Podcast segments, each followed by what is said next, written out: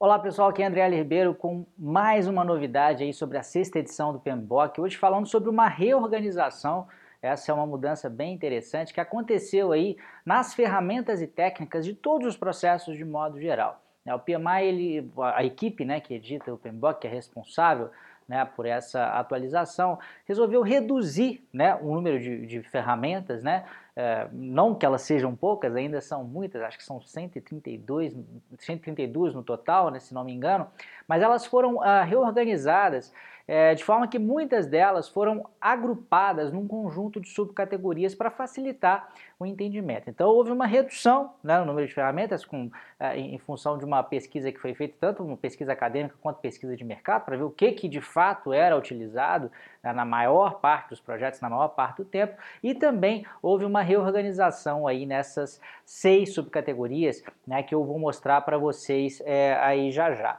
É, na verdade, o que acontece? O nome da subcategoria, a partir de agora, ela vai identificar qual que é a intenção daquele grupo de ferramentas. E a ferramenta e técnica propriamente dita, ela vai dizer de uma forma específica como que você chega é, é, numa determinada intenção. Eu até, em relação a essa questão da reorganização, até gravei um outro vídeo né, recentemente, em que eu mostrava que é, muitas vezes você bate o olho num processo da sexta edição e quando compara com o da quinta, você pode falar, não, mudou muita coisa. E pode ser que não tenha mudado quase nada, o que aconteceu foi essa reorganização. Mas vamos lá, deixa eu te mostrar quais que são essas seis categorias e alguns exemplos né, de ferramentas que se encaixam dentro dessas subcategorias que vai ficar bem mais claro ah, para vocês. A primeira delas, dessa subcategoria, é de coleta de dados. Então você vai ver que o nome da, da, da categoria normalmente ele é bem é, representativo da intenção. Né? Então, como o próprio nome diz, o objetivo né, dessa subcategoria é coletar dados, coletar uh, informações. São nove ferramentas e técnicas no total, não vou passar por todas elas, mas eu queria só de gostaria de mencionar aqui né, alguns exemplos. Por exemplo, brainstorming é uma, uma técnica de coleta de informação, entrevista é uma forma de coleta de informação, já bem diferente né, na forma do seu uso, pesquisa de mercado é uma maneira de coletar informação. Então, três exemplos aí dessa primeira subcategoria. A segunda são as técnicas de análise de dados. O objetivo aí é avaliar, estimar dados, né? E, e, e, e vou dar alguns exemplos também para ficar mais claro. Uh, quem entende um pouquinho do PMBOK, já estudou, já deve ter ouvido falar na técnica de análise de valor agregado. É uma técnica que unifica escopo, custos e prazo. O objetivo é ver como é que o projeto está em termos de desempenho, tanto de custo quanto de prazo.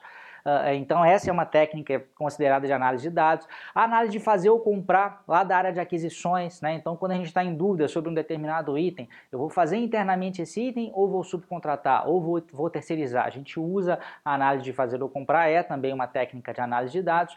E a análise SWOT, né? ou análise aqui no Brasil a gente chama de FOFA, né? Análise de forças, de fraquezas, de oportunidades, de ameaças também é uma técnica de análise de dados, tá? Terceira categoria, técnicas de representação de dados. Então, mais uma vez, como o próprio nome diz, né, uma, uma, são técnicas aí para uh, ah, demonstrar representações gráficas ou outros métodos aí para mostrar informações graficamente. A gente tem 15 ferramentas no total, né, dentro da área de representação de dados e alguns exemplos, né, fluxogramas né, para representar processo, mapeamento mental, os mapas mentais, você já deve ter ouvido falar a respeito deles, e a própria matriz de probabilidade de impacto lá da área de risco é uma técnica de representação de dados. Uh, quarto grupamento, técnica de tomada de decisão. Nesse caso aqui a gente só tem duas ferramentas e obviamente é, o objetivo desse grupo é tomar uma decisão, né? A gente tem a votação, né? dentro dessa votação a gente pode ter a, a, votação por unanimidade, por pluralidade, em que o maior grupo vence, ou por, por maioria, né, em que mais de 50% das pessoas votam numa determinada opção. Então, votação é uma das ferramentas e análise de decisão envolvendo critérios múltiplos é o outro exemplo de ferramenta. É quando a gente tem uma modelagem um pouco mais sofisticada. Vou mais uma vez indo lá para a área de aquisições. Né? Quando a gente tem né, uma aquisição com uma série de critérios, a gente coloca pesos nesses critérios e, e, e, e faz a ponderação de uma forma mais objetiva, de uma forma mais numérica, normalmente isso é o que é chamado de análise de decisão envolvendo critérios múltiplos, os dois tipos de técnicas de tomada de decisão. A gente tem também, para fechar no finalzinho aqui, as habilidades de comunicação e habilidades interpessoais. habilidade de comunicação, como o próprio nome diz, é um grupamento aí para transferir informações entre as diversas partes interessadas. A gente só tem dois exemplos de técnicas é, nesse grupamento, que são o feedback e as apresentações. E nas habilidades interpessoais, é, talvez você já tenha ouvido falar muito a respeito delas, né, que são usadas aí para liderar e para interagir de uma forma mais eficaz com as partes interessadas. E aí vou citar também só alguns exemplos é, é, é, são muitas as ferramentas aí nesse grupamento, mas a gente tem gerenciamento de conflitos, influência, negociação, a própria liderança, escutativa, são exemplos de habilidades interpessoais.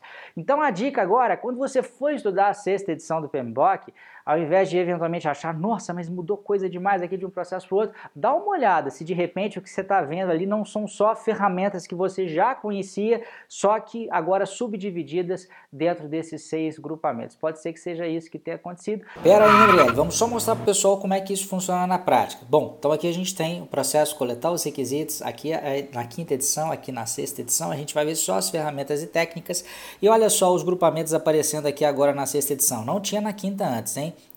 coleta de dados, análise de dados, tomada de decisões, representação de dados e habilidades interpessoais e de equipe. Só faltou aqui habilidade de comunicação, porque por acaso nesse processo não tem.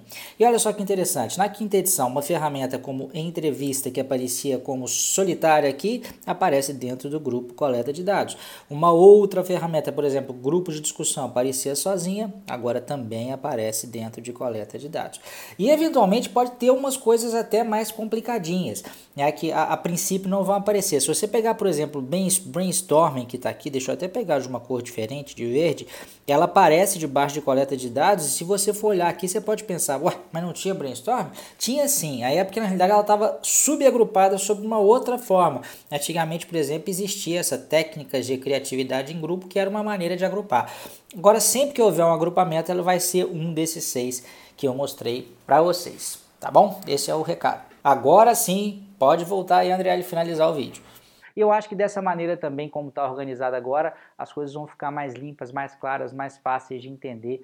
Né? E a gente vai ter um foco cada vez maior realmente na função do processo, uh, uh, na prática desse processo no dia a dia, cada vez menos ficar preocupado aí com decorar, né? Que isso, isso nunca foi objetivo, por exemplo, dos exames PMP e CAPM eu acho que também não é uma forma interessante de você aprender gerenciamento de projetos. Então, mais uma mudança interessante no PMBOK 6, espero que você tenha gostado.